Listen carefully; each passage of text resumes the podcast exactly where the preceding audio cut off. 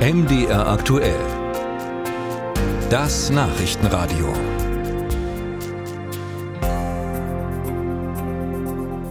Das Bundesverfassungsgericht hat heute ein wichtiges Urteil bekannt gegeben. Die Bundestagswahl 2021 muss in Teilen wiederholt werden. In Berlin, weil es da in mehreren Wahlbezirken Fehler gegeben hat. Lange Warteschlangen, Sie erinnern sich vielleicht an die Bilder damals. Stimmzettel haben gefehlt, sodass einige gar nicht mehr abstimmen konnten. Ja, einige Bundestagsabgeordnete haben zumindest äh, gezittert um ihren Sitz, wenn nicht gar gebangt. Uwe Jahn im Hauptstadtstudio in Berlin ist uns jetzt zugeschaltet, Uwe. Ähm, aus Bundestagssicht, was genau bedeutet das Urteil? Ja, Sie haben es ja eben schon gesagt, die Wahl muss wiederholt werden, aber nur für ein Fünftel der Wahlberechtigten, die es in Berlin gibt.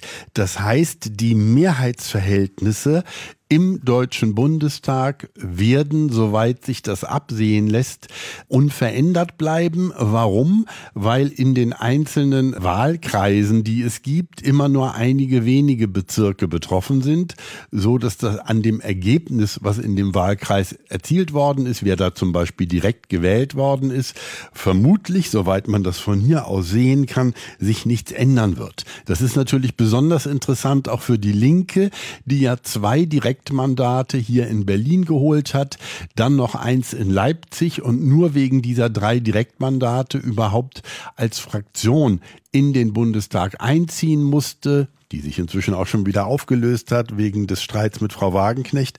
Aber zumindest nach allem, was wir wissen, bleiben die 39 Abgeordneten, die auf diese Weise 2021 in den Bundestag eingezogen sind, im Bundestag sitzen sozusagen, behalten ihre Mandate, weil ich habe eben gerade mit Gesine Lötsch zum Beispiel, eine von den beiden Berliner Direktgewinnern, gesprochen.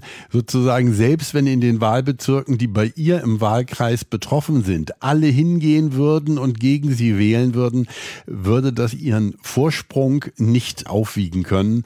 Das heißt, für die Linke ist es schon so eine Art Aufatmen und das ist so ein bisschen das Bizarre daran, für die Abgeordneten um Sarah Wagenknecht, die ja gar nicht mehr dazugehören, auch weil sie eben nur dadurch, dass die Linke diese drei Direktmandate hatte, überhaupt damals reingekommen sind wenn, wie Sie sagen, es sind höchstens geringfügige Veränderungen geben wird. Ähm, das heißt, der Aufwand ist eigentlich für die Katz, wenn ein so großer Aufwand gestemmt werden muss, eine Bundestagswahl zumindest in Teilen zu wiederholen. Naja, also es wird schwer sein, glaube ich, für diesen Wahlkampf tatsächlich die Wähler zu mobilisieren, weil eben am Großen und Ganzen sich vermutlich nichts ändern wird. Tatsächlich gibt es ein paar Bezirke, wo möglicherweise so ganz genau kann ich das von hier aus noch nicht beurteilen, es aber Bewegung geben könnte.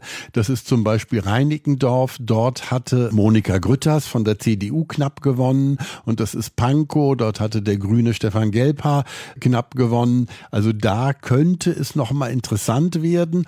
Und dann, jetzt wird es noch ein bisschen komplizierter, wenn jetzt hier sich Mehrheitsverhältnisse doch verschieben würden, könnte das auch für die Ausgleichsmandate, die aus irgendwelchen anderen Bundesländern, das geht ja über Ländergrenzen teilweise hinweg, geschickt worden sind, könnte es sich da auch auswirken. Das heißt also einzelne Abgeordnete, da wurde bisher in der Presse schon der Name Jürgen Hart, Außenpolitiker von der CDU aus Wuppertal, der eben über so ein Ausgleichsmandat reingekommen ist, betroffen sein, aber ganz genau weiß man das jetzt noch nicht.